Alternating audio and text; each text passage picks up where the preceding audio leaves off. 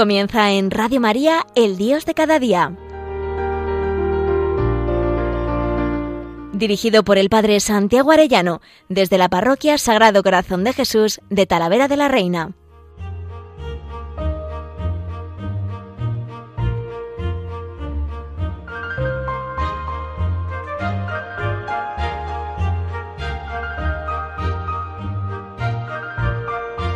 Muy queridos oyentes de Radio María, qué alegría un lunes más con todos ustedes, muy queridos amigos todos.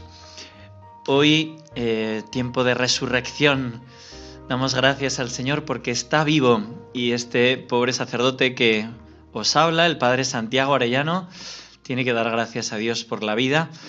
Hemos vencido con el hermano amigo coajutor, el Padre Javier, el COVID. Hemos estado más de 20 días de confinamiento, pero ya por fin, gracias a Dios, podemos, eh, gracias a Dios, decir que, que hemos vencido la enfermedad. A partir de ahora me llamo Lázaro, hemos salido victoriosos. No, bueno, pues un poco en broma lo digo, pero, pero es verdad que han sido 20 días, en mi caso, de, de intimidad con el Señor. En momentos sí, de, de, ahogo, de tener que ir al hospital, de, pues de corticoides en vena para poder salir de, de ese ahogo, de momentos de, bueno, pues los efectos del COVID, el que lo haya pasado entre, entre los oyentes de Radio María, pues sabe eh, lo que es eso, ¿no? La tristeza también de un párroco de no poder estar con sus feligreses en Semana Santa, pero ha sido un modo como distinto de vivir estos días santos, de vivirlos en intimidad, corazón a corazón con el Señor, y de verdad que se lo agradezco mucho porque, porque he podido ser sacerdote y párroco de otra manera, de corazón a corazón acompañando al Señor el Viernes Santo, el Sábado Santo, en la resurrección a solas. Y, y, también ese ministerio precioso del sacerdote de levantar las manos en alto como Moisés e interceder por el pueblo. Muy agradecido a los hermanos sacerdotes que me han podido sustituir y, y ver cómo la Madre Iglesia siempre sale al encuentro de sus hijos y a la vez esta experiencia bonita de, de intimidad que quería compartir también con los oyentes de Radio María. Muy agradecido. Sabéis que estamos ya en la recta final, los preparativos de la consagración de nuestra ciudad de Talavera al corazón de Jesús, que vamos a poner ese monumento, que ya han empezado las obras, y por eso pido a todos que, que encomendéis que en pleno siglo XXI una ciudad se consagra al corazón de Jesús. Me parece un regalazo. ¿no? Ese 12 de junio, el 5 de junio tendremos un concierto de evangelización para jóvenes y el 12 el señor arzobispo consagrará nuestra ciudad de Talavera al corazón de Jesús y estamos muy agradecidos. Por eso quisiera eh, dedicar estos programas y este en concreto al corazón de Cristo. Y hoy quisiera hacerlo de un modo muy especial y es conocer el corazón del buen pastor eh, a la luz un poco de cómo son los apóstoles. Eh, organizar como una especie de tertulia entre los apóstoles en los que ellos se ponen a recordar y hablar el pasaje del buen pastor, veréis cómo van saliendo las características de cómo es el corazón de Jesús, buen pastor. Y quisiera que entrásemos en ese corazón, ya digo, desde los apóstoles. Dice el Evangelio de San Mateo 10.1.4, llamó a los doce discípulos y les dio autoridad para expulsar espíritus inmundos y curar toda clase de enfermedades y toda dolencia. Estos son los nombres de los doce apóstoles el primero Simón, llamado Pedro, y Andrés su hermano, Santiago el de Cebedeo y Juan su hermano, Felipe y Bartolomé, Tomás y Mateo el publicano, Santiago el de Alfeo y Tadeo, Simón el de Cana y Judas Iscariote, que es el que lo entregó. Bueno, pues estos son los llamados a ser, a ser los pilares de la iglesia. Como dice el Apocalipsis, me mostró la ciudad santa de Jerusalén que descendía del cielo. La muralla de la ciudad tenía doce cimientos y sobre ellos los nombres de los doce apóstoles del Cordero. Son los pilares de la Iglesia, pero no nos equivoquemos, son débiles, son pobres hombres, rudos y metepatas como somos nosotros. Quisiera que hoy nos metiéramos en una sobremesa de los apóstoles, tratando de conocerles, pero sobre todo tratando de conocer el corazón del buen pastor a través de ellos.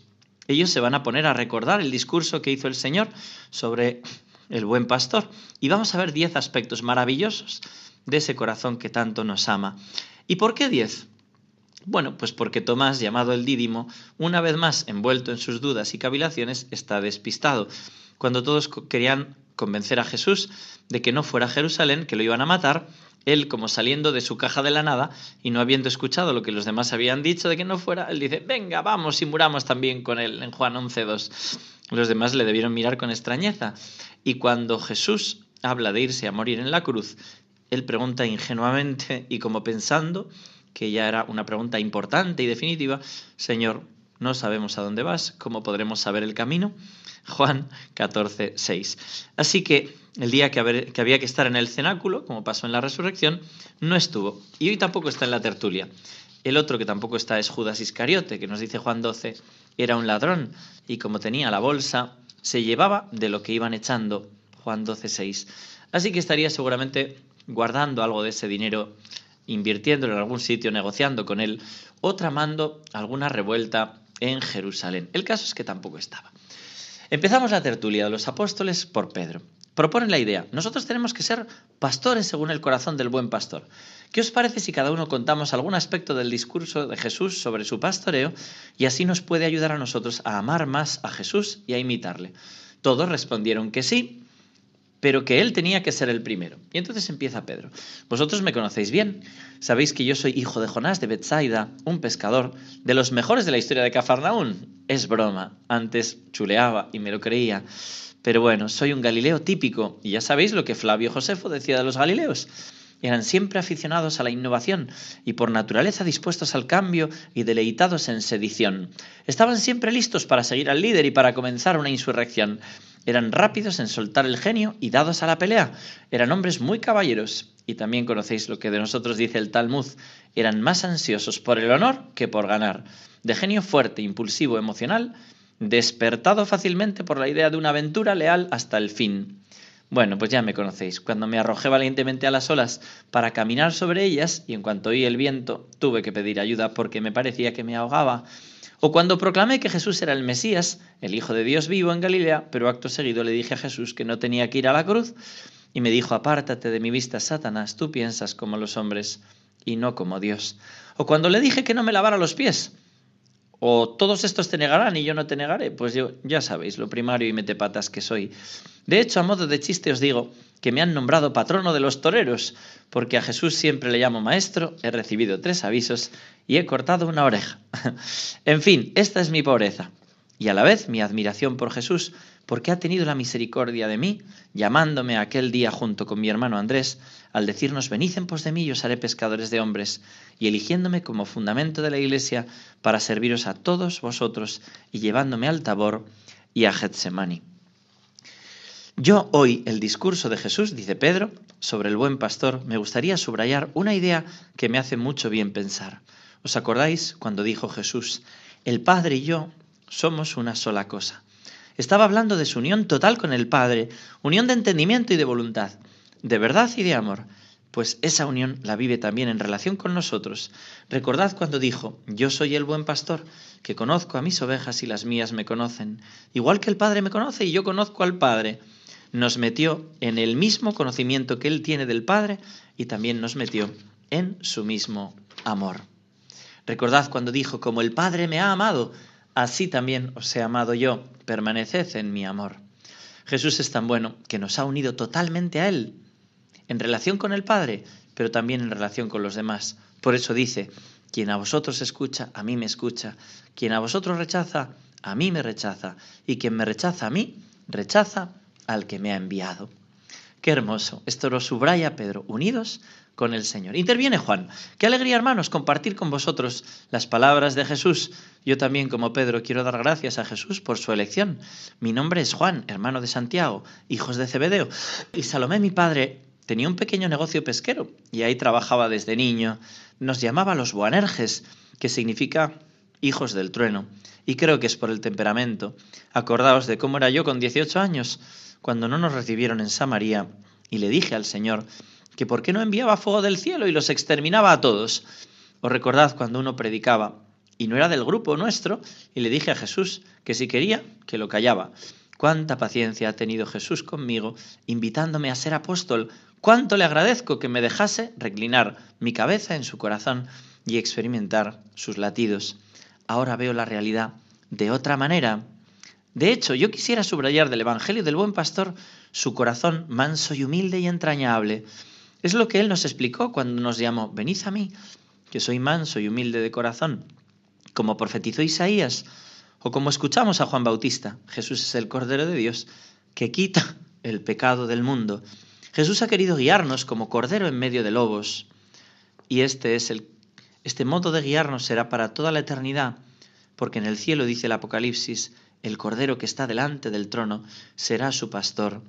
Muchas veces hemos visto a Jesús conmoverse, perdonadme, que he podido estudiar un poco de griego en los momentos libres y creo que ilumina saber que en griego no tenemos la palabra abstracta ágape, que significa amor, sino la palabra splagna, que quiere decir entraña una palabra que indica órganos del cuerpo. Para los hebreos la entraña era el centro de la vida afectiva, igual que para nosotros es el corazón. Cuando escribí mi primera carta dije, si alguien que tiene bienes de este mundo ve a su hermano en necesidad y no se conmueve en sus entrañas, ¿cómo puede permanecer en él el amor de Dios? También podemos traducirlo, ¿cómo puede cerrarle el corazón y permanecer en él el amor de Dios? En los Evangelios Jesús no pronuncia la palabra entraña, pero a menudo encontramos el verbo griego correspondiente, splagnizomai, que significa estoy conmovido, siento compasión, y que podríamos traducir mi corazón se conmueve, ya que con este verbo se alude a la entraña, viéndolo así, ¿en cuántos pasajes se habla del corazón entrañable de Jesús?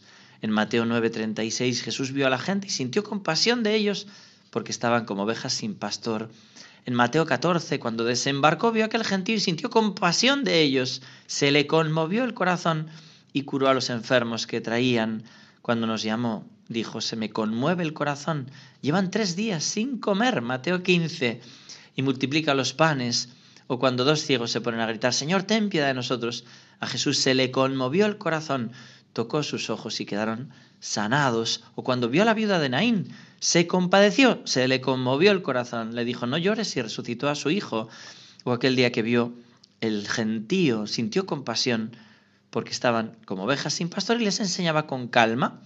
Lo veis, hermanos, Jesús mostró su corazón entrañable con los hambrientos del cuerpo, con los enfermos, los tristes, los ignorantes, los pecadores. Mostró su corazón a todos y esto me emociona, dice San Juan en esa intervención, en esta tertulia que estamos creando con los apóstoles. Entra Santiago el Mayor. Por la mirada de Pedro y el codazo que me ha dado Juan, creo que me toca hablar. Yo soy el hermano de Juan. Bueno, y de todos vosotros ahora ya. Quiero agradecerle al Señor también su llamada y el que quisiera que fuera testigo con Pedro y Juan de la alegría que la de la resurrección de la hija de Jairo y del gozo inmenso que vivimos en el Tabor y también del dolor tan grande que vivimos en Getsemaní. Nosotros estábamos repasando las redes y nos llamó a dejarnos, a dejar a nuestro padre Cebedeo en la barca con los jornaleros y nos marchamos en pos de él. Quería pediros perdón por aquel día en que convencimos a nuestra madre para que le pidiera un puesto a la derecha o a la izquierda en su reino.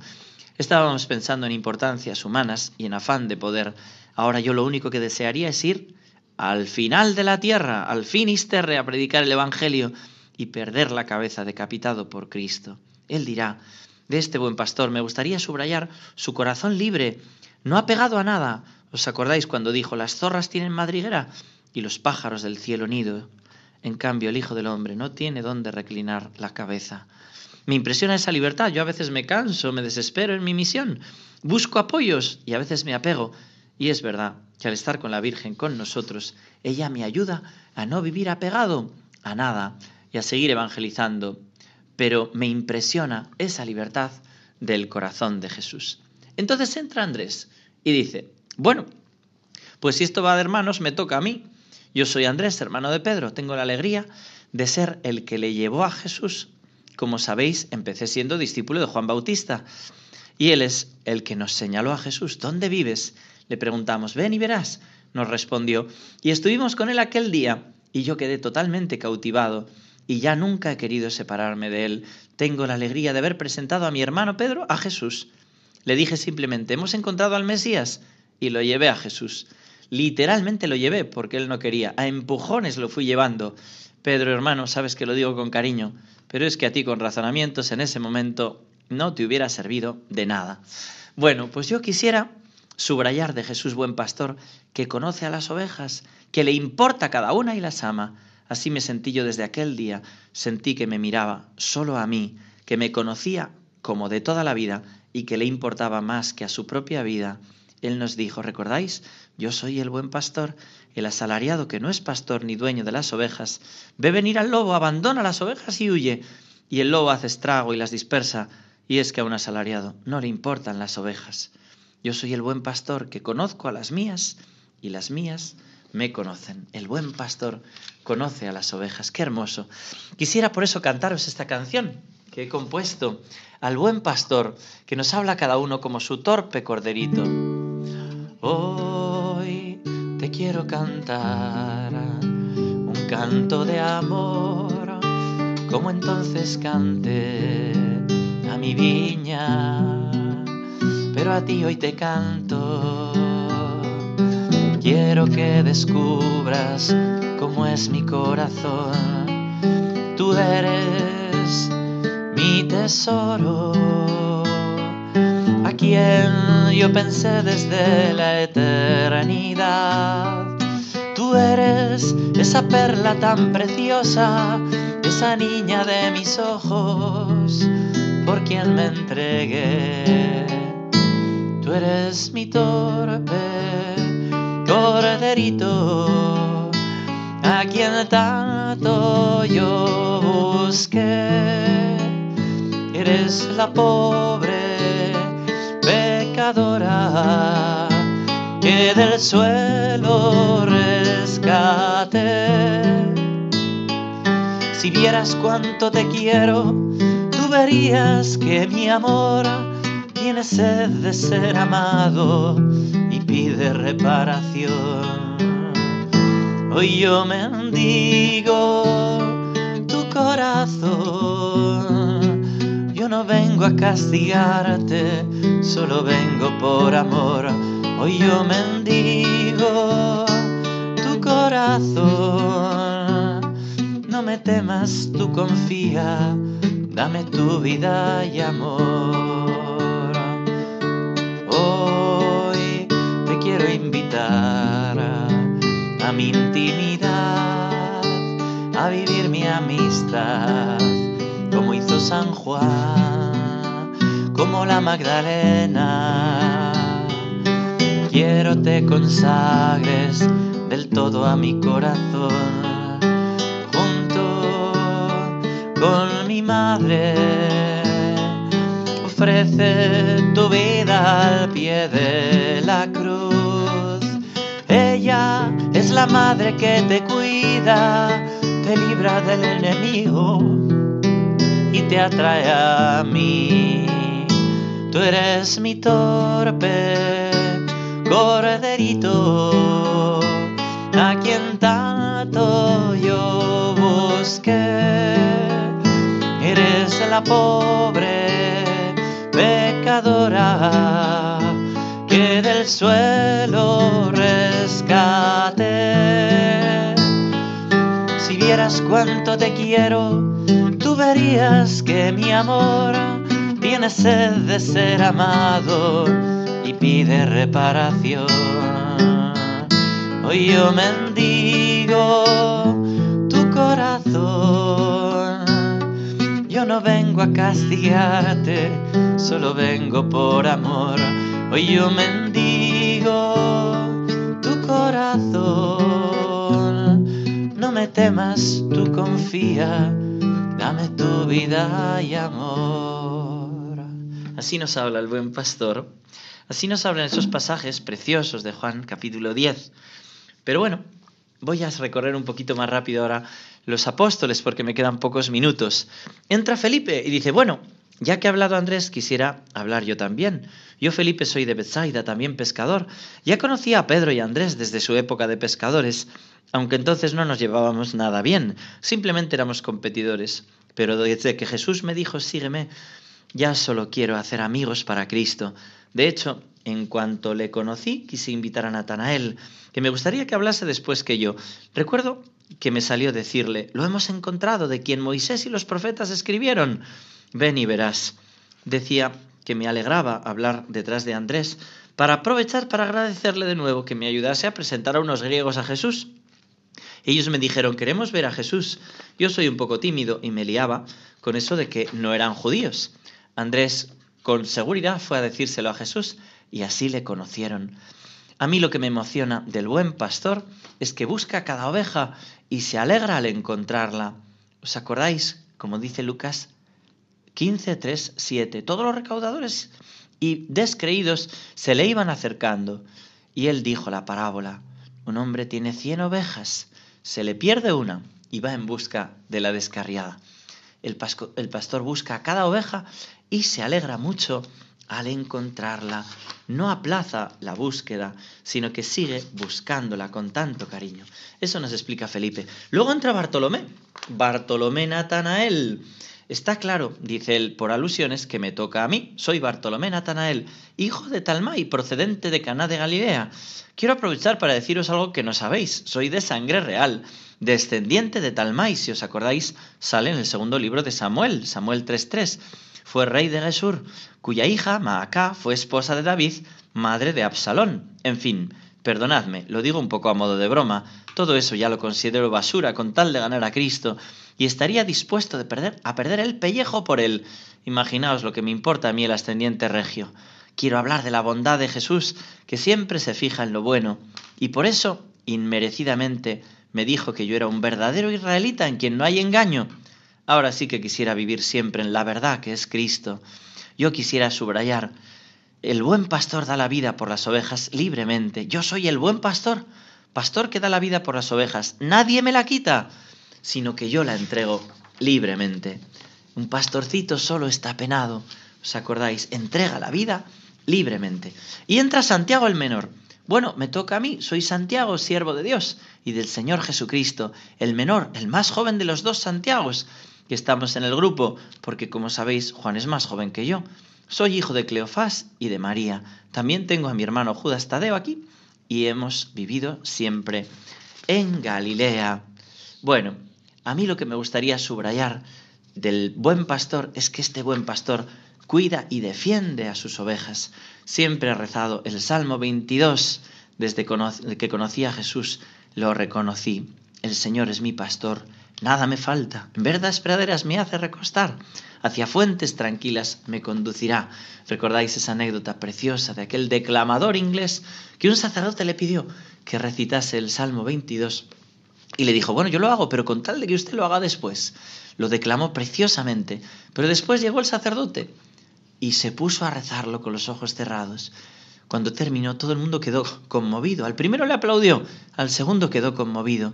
Y el actor aquel dijo, mirad, yo he declamado el salmo del buen pastor, yo conocía el salmo, pero este sacerdote conocía al pastor. Qué hermoso cómo este pastor cuida de cada una de sus ovejas. Entra Tadeo. Hola hermanos, yo soy Tadeo, aunque en realidad algunos me llaman trinomio, porque en realidad tengo tres nombres, Tadeo, Leveo y Judas. Soy pariente de Santiago el Menor. Me encanta que haya tanta familia y tantos hermanos, ¿no? En este grupo de los apóstoles.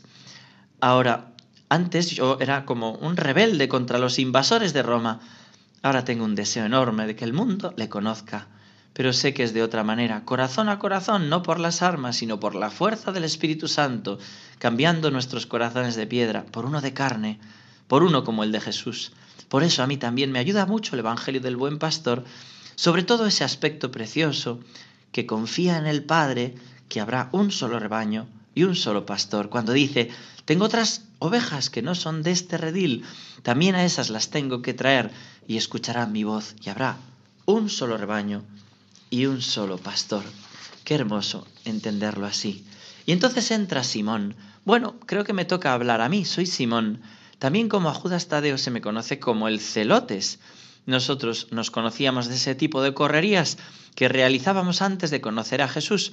Yo antes era un nacionalista judío muy fanático, era un devoto de la ley, pero con mucho odio amargo por cualquier persona que se comprometiese con Roma. Estaba dispuesto a la lucha armada por lo que yo entendía la pureza de la fe, estaba lleno de odio y era capaz de lo peor. ¿Quién me iba a decir a mí que hoy en día puedo compartir mesa y amistad con personas como Mateo el publicano, que creo que eres el último en hablar hoy? Ya no te guardo ningún rencor. He entendido la misericordia. Dios ha tenido misericordia de mí y solo quiero tenerla con todo el mundo. Por eso yo quiero subrayar del buen pastor, que da la vida por las ovejas y da la vida eterna. Juan 10, 28. Ellas no perecerán jamás y nadie las arrebatará de mi mano. Y entonces senta Mateo, el publicano, y dice, hola a todos, sí, soy Mateo, o Leví, el hijo de Alfeo. He vivido en Cafarnaún y allí fui un publicano, un cobrador de impuestos, manejando dinero público y colaborando con los romanos. Os quiero pedir perdón a todos. Yo no solo colaboraba con una injusticia general, sino que además robaba. Os pedía más de lo debido y me lo quedaba para enriquecerme. Ya os he pedido perdón a cada uno, pero es el momento hoy de pediros perdón a todos. Ya sé que me habéis perdonado. Y no solo eso, sino que me habéis querido como amigo y como hermano. Gracias. Yo solo puedo vivir agradecido al Señor, que me miró con misericordia y me eligió. Luego me dijo, sígueme. Y yo lo dejé todo y lo seguí. Yo no tengo el honor de haber sido pescador como muchos de vosotros, pero por mi profesión anterior aprendí a escribir y he tenido la alegría de poder narrar todo lo que Jesús hizo y me ha regalado como a Juan ser evangelista. Yo quiero subrayar del buen pastor que cura a las ovejas enfermas, dice Ezequiel. Yo apacentaré mis ovejas, buscaré a la oveja perdida, tornaré a la descarriada, curaré a la herida, confortaré a la enferma. Ezequiel 34, 15. Hemos visto a Jesús sanar ciegos, leprosos, paralíticos. Sí, el Señor sana cuerpos, pero también, y me parece más importante, sana almas.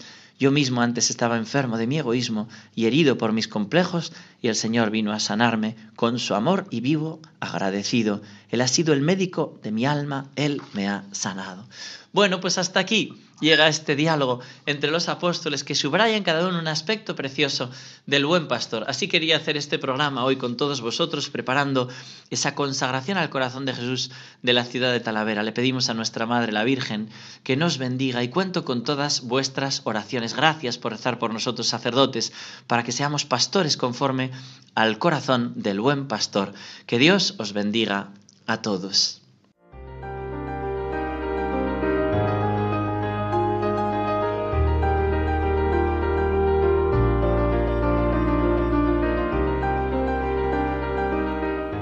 Finaliza en Radio María, El Dios de cada día. Dirigido por el Padre Santiago Arellano, desde la Parroquia Sagrado Corazón de Jesús de Talavera de la Reina.